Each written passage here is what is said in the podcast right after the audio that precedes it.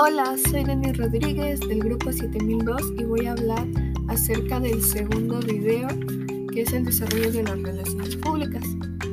Aquí empezamos retomando que las relaciones públicas se estudian desde dos campos, la teoría y la práctica.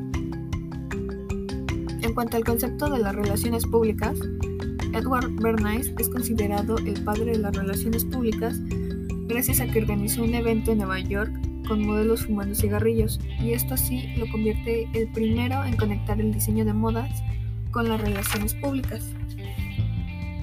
Otra cosa importante en las relaciones públicas es la comunicación interna a través de un diagnóstico donde se establece una estrategia de comunicación. Nuestra propuesta de solución es una estrategia, plataforma, programa y plan alrededor de una comunicación organizacional. En un evento se tiene que analizar la importancia de una agencia de relaciones públicas, medios de comunicación y el diseñador. Un punto importante actualmente son, las redes sociales y estas se van a analizar para encontrar la que más le convenga a nuestro proyecto a través de un estudio. Las relaciones con los clientes actuales y potenciales. Aquí es donde se analiza la segmentación geográfica, psicográfica, demográfica y sus comportamientos de consumo.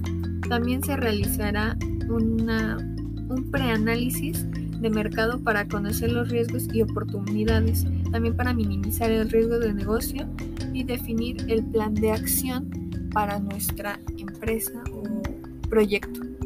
Gracias.